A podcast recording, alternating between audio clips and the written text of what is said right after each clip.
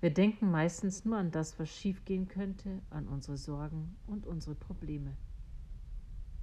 Doch diese Art zu denken löst kein einziges Problem. Anstatt mich weiterhin mit negativen Gedanken zu quälen, frage ich mich, welche Lösungen gibt es? Was müsste passieren, dass ich diese Sorgen nicht mehr habe? Was kann ich tun? Oder wer kann mir helfen?